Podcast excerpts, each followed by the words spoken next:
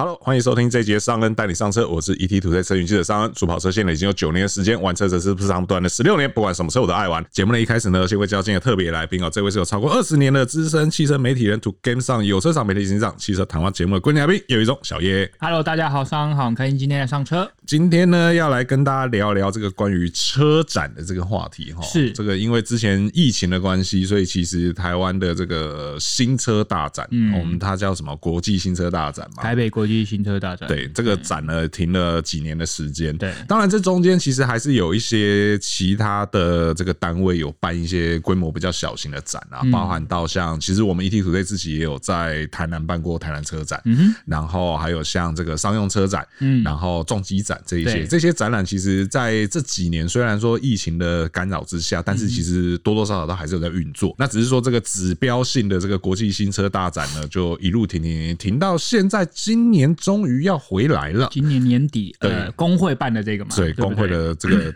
大展。好，大家记住这个关键词。两年一度，对，两年一度的大展要回来了。但这个大展回来呢，其实好像又有一点点，嗯，好像跟过去有点不太一样。对，所以我们今天来跟大家聊聊这个话题哦，顺便也跟大家来讲讲说我们过去在这个国际车展的一些经验等等。好，对，然后去车展到底要看什么，能看什么，然后不能做。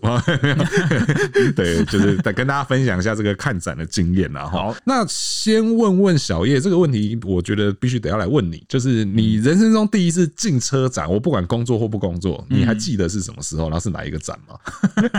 哦，这个有点考古。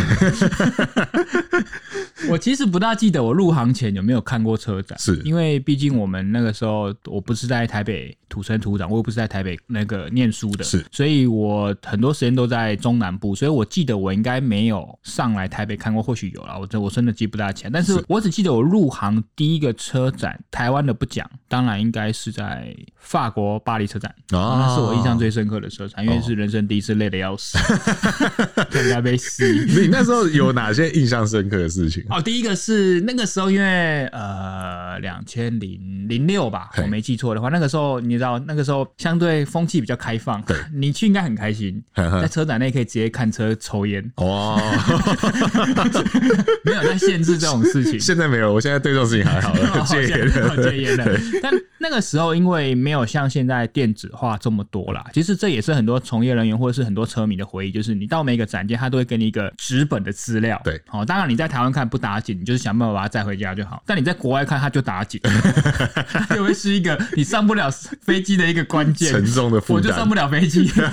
那个时候我在戴高乐机场，就是因为这么多的资料。对。我带不上飞机，我超重，所以我必须要把很多书，因为其实很多书都非常的精美，是是是，甚至可有些不只有一个车型，它甚至可能是整个品牌的年鉴或什么，你都必须要舍弃，你只能带一些光碟回来，反正我觉得非常的可惜。所以那一次我觉得印象很深刻，就是你看到很多东西，但是很多东西漂亮的东西你都带不回来，是你只能带一些光碟回来。可是现在就没有这个问题，现在可能甚至连一些随身碟或者光碟都不会给你，可能就直接扫 QR code，对，就会直接有一些电子资料。但我觉得这个就环保来说是好事，但如果有些车迷真的要收藏一些精美的书籍的话，那可能就没有这么的好。这就看每个人喜欢的部分。这是我印象最深刻的地方。对，这个以情怀上来讲，因为同样的故事，我好像不止听过一个人讲，几乎大部分的前辈们都会提到那个年代的光景哦，就是又有光碟啊，甚至甚至有人说他那个年代是拿磁碟片的。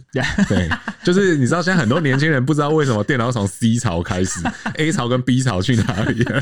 对，哦，好好。好好好久远，对对对。所以你看，以前我们很多同业，我们去看车展，第一件事都会在门口集结的时候，大家都想说，好像每个都像出国一样。对，我说以台湾的车展来说，每个都会带一个很大的行李箱，要干嘛？去收集各家的资料。是是，没错，这个也是我，因为我。我我先讲，我第一次进所谓的车展，应该是二零零七还是零八年的改装车展，对，反而还不是正规的新车大展，台湾的改装车展，对，那那那个年头，其实改装能够弄到就是有展览，不是一件太容易的事情，因为那个时候的对于玩车这件事情的风气还没有的这么的开放，嗯，对，所以说那个时候有一个改装车展已经是蛮难能可贵的事情。然后那时候会去，是因为我朋友的车也受邀去里面参展，也是在世贸吗？呃，也是在。在已经消失的世贸三馆，应该是在三馆，我记得，因为二二三都消失了。对对对对。对，我记得是在三馆。对，然后因为那时候我朋友一台 EVO 六代，嗯，对，受邀去参展，所以那时候我就你知道，就是小朋友，那时候还是小屁孩一个，对，然后就去里面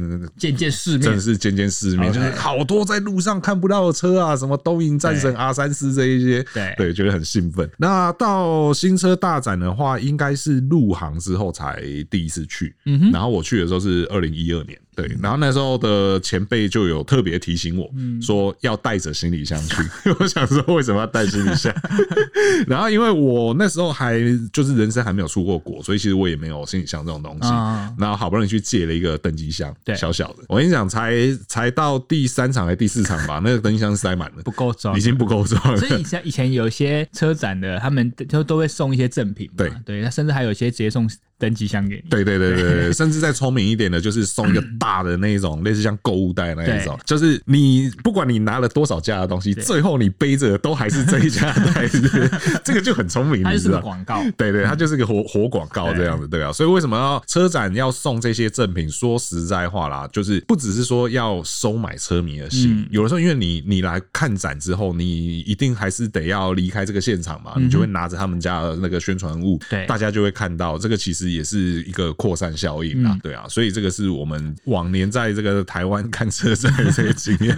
其实，即便说都还只是在台湾看，但是真的也是蛮有趣的。当然，当然，对，就是各种回忆涌上涌上心头。台湾真的就是蛮不一样，因为你好像我，比如说全世界我们在讲，以前有人讲四大车展，对，有人讲五大车展。那四大车展就是巴黎嘛，对，然后德国以前是法兰克福，美国是底特律，日本就东京，就是这四大车展。如果是五大车展，就多了什么？就是多了日内瓦。那以前的法兰克福跟巴黎是交叉办，就是一个是双数年，一个是单数年。嗯哦，所以基本上我除了日内瓦，当然有些前辈更厉害，这我我除了日内瓦，其他我都去过。那你会就 你就会发现，他们确实都还是以人为主，而不是以车为主，人为辅。差点讲成 ADAS 的逻辑，就是以车为主。什么叫车为主？就是你展出了车，汽车文化会是他们想要传递的内容。当然会有一些新车，会有一些历史的车辆，甚至还有一些改装。车辆都有看什么主题，但如果像是 show girl 或是 model 来说，他们可能就是会比较没有这么摆在前面的顺序，他们就可能就是搭配的展出稍微增色一点。但是台湾就比较不一样，因为台湾确实我们的展场文化就跟就应该说全世界比较特别，所以人也是重点，车也是重点。那很多人除了为了车以来以外，有些人可能都是为了人来的，可能某个 show girl 或是某个 PG 哈，他是很有名的，大家为了追了他，为了拍了他的照片，然后为了跟他互动，拍完了我就走。其实我也没有。看到车，所以我觉得那个文化是不同，但是我觉得各有各的特色，你也不能说台湾这样不好，只是说他们透过这样子，其实也让整个展场更热闹。或许你原本对车没兴趣，你看到这样，你或多或少你也看到了，哎，原来现在车进步到这样，原来现在有这样的车，原来现在有这么贵的车。其实我觉得都是可以互相帮忙的，只是说确实你在国外看车展哦，你看到了车的重点，那个会是比较凸显，那台湾就会比较多元一点。是，而且其实，在台湾比较特别的地方，还有就是大多数的所谓的。国际车展就是它真的就是展车，然后呃技术力的展现，然后未来趋势这一些等等，它比较会着重于沟通这一部分。嗯，但台湾基本上我们可以直接讲说，它就是一个展售会。对对，就是你现场一定就是要卖车。对对，而且其实我们这几年这样跑下来，我们每天晚上六点七点最关心的事情就是，哎，哪一家又卖了多少台？哪一家又卖了多少台？销售成绩。对对对，都要统计一下这种数字等等的。所以在这样的情况下。就是会变得说，我们不能说台湾的车展没有看头，但是。方向其实跟国际车展就有点不太一样，因为我觉得也跟就是每个造车实力嘛，哈，就是比如说好，台湾自主的品牌确实相对比较少。是，那我现在刚刚说的那几个四大或五大车展，好了，其实每个地方都有自己很具代表的汽车品牌或汽车工业。你说美国，你说法国或者是德国，更不用话，跟日本都不用不用特别再讲了。所以就是他们为了透过这样车展，因为以前车展我记得最早是在一八九七年哦。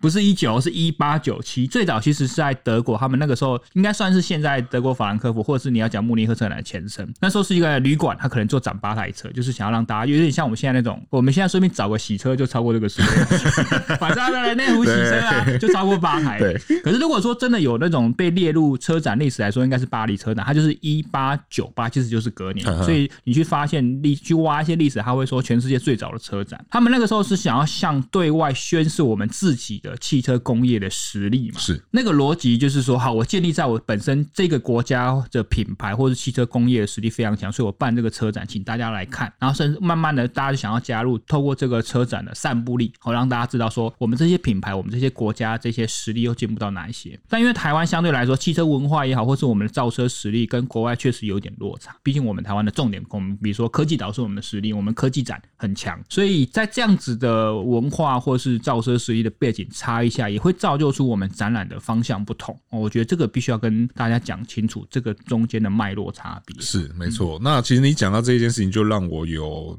这这这一阵子，我有一个很蛮深的体悟了，嗯、就是国际的汽车展，其实我去的不多。那、嗯、当然，机车展我相对去的比较多，嗯、就是可能工作关系或是个人兴趣关系等等的。嗯、对，但是汽车展，其实我经验非常少。那我最近一次去的应该是二零一四年的，哎，二零反正就是大概二零一四、二零一五那时候的上海车展，就四轮的嘛。对对对，四轮的上海车展。嗯、对，那上海车展就是会办在那个他们叫什么国家展会中心，很很累。哦，那个小多，你知道吗，它是一个，如果我没记错，它是一个扇形的架构。对，有点像他们说像那个四叶草哦，像像薰衣草那样子，它是四大栋展馆，每一栋展馆都上下两层。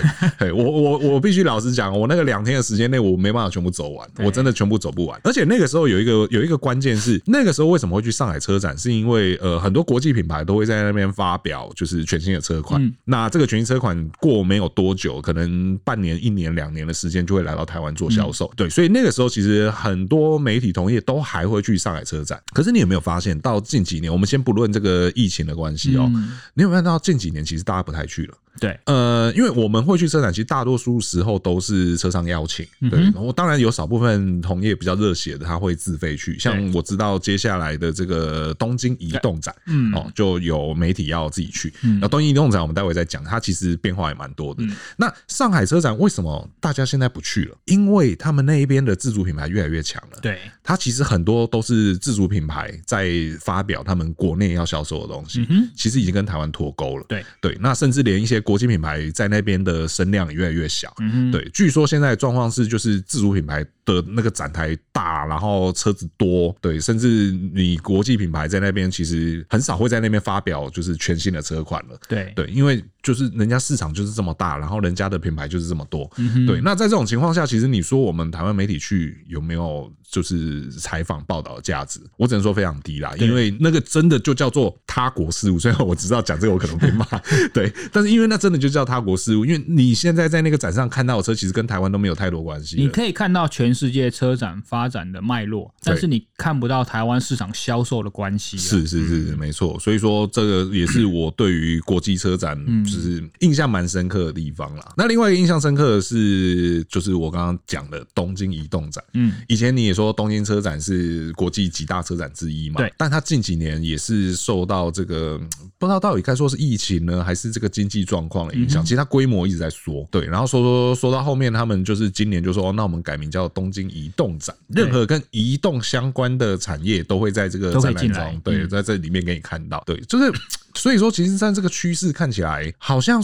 规模缩小或者是改变形式，会是一个蛮常见的状况。我觉得这还是利基在于科技的发展啊，因为我们以前看车展都是想要看到最新的东西，当然除了一些文化历史的一些发展以外，还有一些希望给你最新的东西。我透过这个展览，很多人在展览前，大家开始预测说，哦，今年什么车展会发表什么车什么的，都大家都在预测。可是因为现在很多都是透过线上的方式，可能就会抢先公布，甚至以前我们好看车展，你可能坐全世界飞到那边，你才第一时间看得到。那现在很就是线上发布，是你全世界七十亿的人口，只要你有网络，你都看得到。所以真的有没有必要花那么多钱在办这种实体的展览？其实已经蛮多车厂在改变思维了。我觉得这个是蛮重要的第一个关键。那第二个关键，像东京移动展，我觉得这件事蛮重要，是因为其实车这件事我们也不断的在改变。那因为很多车厂已经以后已经不叫自己是车厂，他们认为说我们坚持是一个移动服务的提供者，以后都不一定是人来开的，只是我人可能坐在车上来移动，车可能就是一个移动的工具而已，是不是是有人来驾驶这个都不一定。所以慢慢的去改变车的定义，也既然我车的定义都改变，那以车为中心的展览，我也必须势必要改变。所以跟移动有相关的东西，确实都可以来展览。我觉得这也是蛮合时宜的一个发展，因为你看我们现在讲车相关，以前都会可能就是一些比如说零配件啊、轮胎啊一些相关东西，但是现在讲车相关很多，包含像是以整合的服务的东西，或者是像很多电池类啊，或是以前你没有想过的，像是数位发展的东西，都会整合在这里面。所以跟移动相关的东西，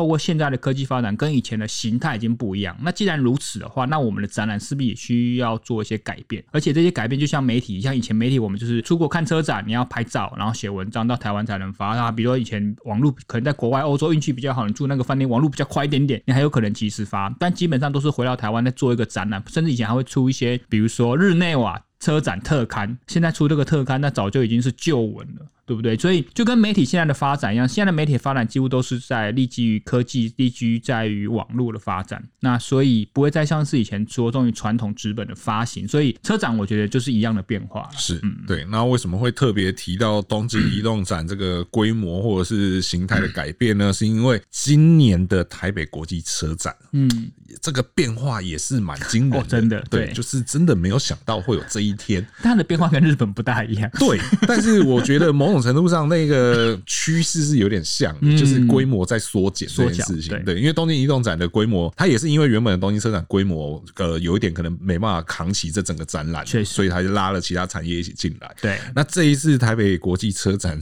的变化是如何呢？好，就是过去像最后一次在台湾举办，应该是二零那个叫二零二零，然后但是在二零一九的年底开始的，那是最后一次嘛？那呃，那一次呢，基本上是南。南港展览一馆。对，一楼跟四楼全部都用满，两个楼层，对，用了满满当当这样子。而且因为四楼的位置，它四四楼有一个好处，是因为它没有柱子，所以那几乎是就是你知道一线品牌兵家必争之地。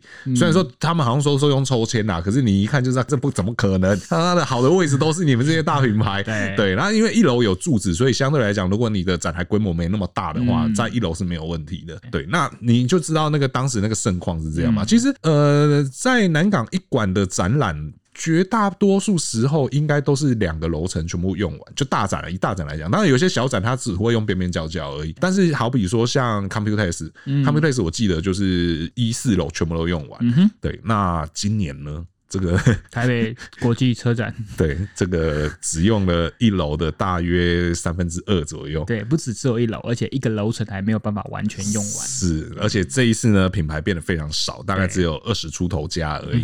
对，如果我们把两个这个摩托车品牌撇除在外的话，对，就不到二十家了。汽车品牌不到二十家了。那当然，呃，一些比较指标性的品牌还是有啦，比如说像 BMW 啊，或是和泰系列的，就是 Hino。Lexus 跟 Toyota 在里面是都有的，嗯，但是也有一些就是它也蛮指标的品牌在里面是没有的，嗯，比如说像宾士，对。对，宾士，如果说我们要讲说往年来讲啦，就是你看上去那个展台啊，整个展区最移花的，我觉得宾士如果他说他是第二，应该没人敢说，他往往都会是进口品牌的代表，对对。对对，因为毕竟就真的很指标品牌嘛。那另外像这个还有哪一些品牌没有？H 开头的都没有。不管正 H 或斜 H，哎，都没有来。还有一个福斯大集团，对对对，都没有来。对对，整个 VAG 旗下，奥迪、Volkswagen，然后 Skoda、福斯商旅，对这些都没有。那倒是有保时捷，可是保时捷呢是经销体系出来的，也不是保时捷台湾，是是范德永业那边出来展的。然后像这个加马兴业哦，这个代理 Lamborghini 的加马兴业，他有去，但他只展了 Lotus。所以你要看那些比较超跑品牌或是比较稀有跑车，除了刚才刚刚讲的 Lotus 以外，永山对哦，他们这次算比较齐全，Aston Martin、Bentley 跟 McLaren 都来了。对对对对，然后另外像法拉利跟玛莎拉蒂也没有。不，对，然后特斯拉的话倒是我觉得蛮有趣的是，以前大家都会觉得说特斯拉不太走，就是你知道实体啊、线下啊这些东西。但是蛮有趣的是，上一届车展参与之后，这一届他们还是去了。对，对我这个我觉得蛮蛮意外，蛮蛮意外。顺便在那边交车。诶，多好像蛮适合的哦。那个二馆下面的停车场蛮大的，对，而且那边还有充电桩。对。对啊，然后当然一些新品牌啦，像这个欧吉汽车，它的对 OPPO 有去以外呢，据说吉普会在车展上做一个正式的亮相。对对，这个是稍稍还有看点的地方，蛮期待的啦。对，可是整个规模变这么小，你觉得最主要原因是什么？这个东西我们相信，我们前几个月也在跟车厂人在询问，就是说，哎，你们今年会不会参加车展？这是一个开启话题很好的 方式嘛，对不对？那其实蛮多人的回馈是说，第一个，他们主要的关键是因为时间太赶。对，因为其实以前往年在没有受到疫情影响的时候，其实每年的车展虽然都是在年底，但其实很早就开始运作，可能都是在上半年就开始运作了。那今年的车展，因为决定要办的时候，已经不像以前这么早，可能就是时间比较晚。那大家有常在听我们频道或听听我们这个节目都知道说，其实车展他们很多在规划预算的时候，其实都更早，可能就是比如说今年可能在去年底就要定了。那这个预算就是车展要钱的，你要花很多钱。这个预算可能在之前的预算的时间都要定下来。那你决定要办车展，早就已经过了我们会要花多少钱的时间，所以我可能就没有办法另外再拨一个行销预算来决定我要去参加车展。是，所以我觉得时间点的决定，哈，跟以前不一样，会是因为造就这一次车展为什么参加的品牌比较少。是，我希望这可能不是个常态啦，可能这毕竟是因为忽然决定说好，我们今年疫情过后我们可以展了，然后才开始决定要展，所以整个的东西。有一点点急救章，哦，所以跟之前状况不大所以很多车展就决定说，那我可能就不展，是对。然后另另外一个是像宾士来说，他们就可能就是说啊，可能因为今年的参加的品牌比较少，我可能只有一层，一层就像刚才上人讲，可能一层第一楼它会有柱子，它可以发挥空间比较少。那以宾士以前的传统来说，我想要办的，既然要办，我就要办最大，我可能要办最新啊，最最喜花好了。那如果在这种场地有限又有柱子的状态下，我可能就没有办法发挥到完美啊，所以他们可能也就决定说，那我就不参加。种种因素哈，所以我觉得应该不会是我们台湾汽车文化开倒车了，而是因为时间点或是场地的限制，所以造就希望在两年之后，呃，二零二五年底，哦的车展还是可以恢复以往的盛况。是对，那因为呃，大家也不要觉得说这个听起来好像就是花个钱而已，哪哪哪能哪那么困难？车厂都很有钱。对，大家要知道的是办车展的那个预算是非常可怕的。对，尤其是像宾士今年不展，其实也真的可以理解。除了说这个可能他在预算的编排上面已经没有办法再多这一笔以外，他们还要遵循所谓的原厂规范。对，没错。对，他们办展并不是说你随便把车子丢在那边展就可以呢，不是叫你家隔壁来装潢就好了。哎呀哎呀呀！像像这这个东西哦，差个题外话，就是刚好我前一阵子去这个台中那边一个新开的商场，然后里面有两个汽车品牌在里面都有。台中对，在台中新的商场 L 开头的那一个，对，什么什么 PO 的那一个，对。然后有两个汽车品牌在里面，一个是诶、我想想，一个是 YH。嗯，然后一个是来自瑞典的品牌，OK，对，嗯，瑞典的那个品牌最近很喜欢走这个路线，对对对，他们很喜欢去做一些展外这样子。那呃，我那时候看到就职业病，你知道，就是就是我跟我女友，我们有不同的职业病，对，对，他是因为她是百货相关的工作，所以她她她就会去看那些 POP 什么专业了，对。然后我因为是车子相关，所以我一看到有车摆在那边，我就开始分析这两个品牌的差异。H 牌它就真的是没有任何的装潢，嗯哼，那个就是一个毛坯屋，就摆车，他就把两台车放那边，嗯。然后两个业代坐在那边，对，结束。那瑞典那个牌子嘞，就是你一看那个家具，就是你每次去保养的时候都很想把人家椅子拿回家那种等级，你知道？还是有原厂规范，是没错。即便在那样的就是一个相对简单的状态下，对它的这个装潢啊、摆饰啊各方面，其实都还是要按照那个规范来讲。那你看啊，国际品牌就是当当然那个 H 也是国际品牌，但我相信它应该只是就是你知道地区小经销出来摆。对，那即便是说瑞典那个牌子，可它可能也是经销出来摆，但是它就要遵循很多的这个规范，对，要在这个统一的这个企业识别底下去做这件事情。那再回到车展这边来讲，宾士往年几乎都有概念车，嗯，对，然后几乎都是就是全车系，然后当年度的这个英雄车款等等的，嗯、然后几乎全车系都要展示，那所以展区又大，然后又要放概念车，那、啊、你概念车又要空运来一台，对，其实那个各方面你在原厂那一边可能就要过很多审核。其实讲一个比较大家比较可以理解，就是说，好，你刚才讲上面讲到概念车跟原厂规划那些展区，其实是台湾要把这些东西都画出来，对，然后你要符合原厂的规范以外，你要送给原厂去审核，是。他们过你才过。再来是你说概念车啊，很去跟国外强下很快，其实很多概念车是全世界在巡回，没有错，它会有一个固定的 schedule，你要硬插队把它拉来的也没那么容易，是。哦，对，所以太多事情，甚至连什么，连你们大家最喜欢，不是大家 很多人喜欢看的 show girl，对，或是 promote girl，就是 PG 跟 SG，对，他们也都是在上半年以前的逻辑，就是上半年都要先挑选好了，因为档期要先安安下来，每个人年底都很忙啦。我是说那些那些 model 来说，其实大家档期都很满，你要先定下来，然后先定妆什么，其实都要经过时间去挑选的。其实也没有说这么快，我明天要展，今天就来来选就好，是没有这么快。对对对，对，所以你看这么多事情要运作之下，只有半年的时间，其实真的准备不来啦。对啊，这个所以说今年会看到少了很多品牌，原因是这样。真的希望它不是常态呢。它如果是这样的话，我觉得我们可能要考虑一下我们的未来发展，越来越缩小。对啊，因为你其实我觉得某种程度上，你从这个展览来看，其实你也看得出来，就是整个市场的经济规模是怎么样。当然，我相信也也有很多时候是因为就是小叶刚刚前面提到的，可能宣传方式的改变，嗯，传传播媒介的不同等等的。因为疫情确实改变了很多事情，对。但是你说这个车展规模突然一下子这样子缩成这样子，我觉得某种程度上我真的是会蛮害怕的。对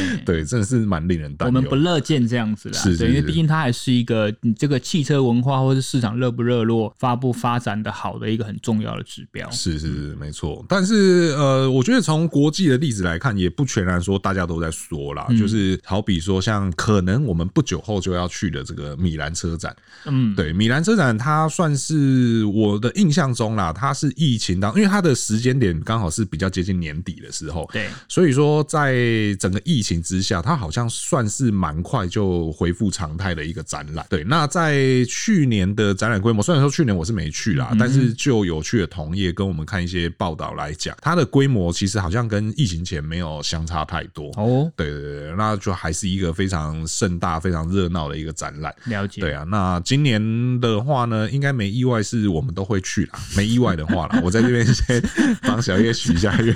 对。怎么样？我刚刚小叶好像是说他不太想去。我没有这样讲，我只说看车展大家都很辛苦。对对，对啊，看看今年米兰车展可以看到什么样的东西啦。然后还有就是今年的这个年底的台北车展啊，我觉得如果说要让它这个可以一直永续的经营下去哈，这个我觉得车迷朋友们的支持也很重要。大家踊跃去看展啊，我觉得那蛮重。不管你今天是要看什么，看人也好看车，或者是你去买车，对，至少要让大家知道说我们台湾对于车这件事还是很热衷的啦。是没错，所以这个希望大家年底我们在车展大家来这个相见欢呐哈。对啊，OK，那以上呢就是今天节目所有内容哦。如果说觉得我们节目不错的话呢，请不吝给我们五星好评，这会给我们很大的鼓励。如果还没有订阅的朋友呢，请记得按下订阅，这样才第一时间收听到我们最新的节目。如果说对我们内容有任何问题或意见呢，都欢迎在留言提出来，和我们一起友善讨论。那我是尚恩，我是小叶，我们就下次再见喽。拜拜。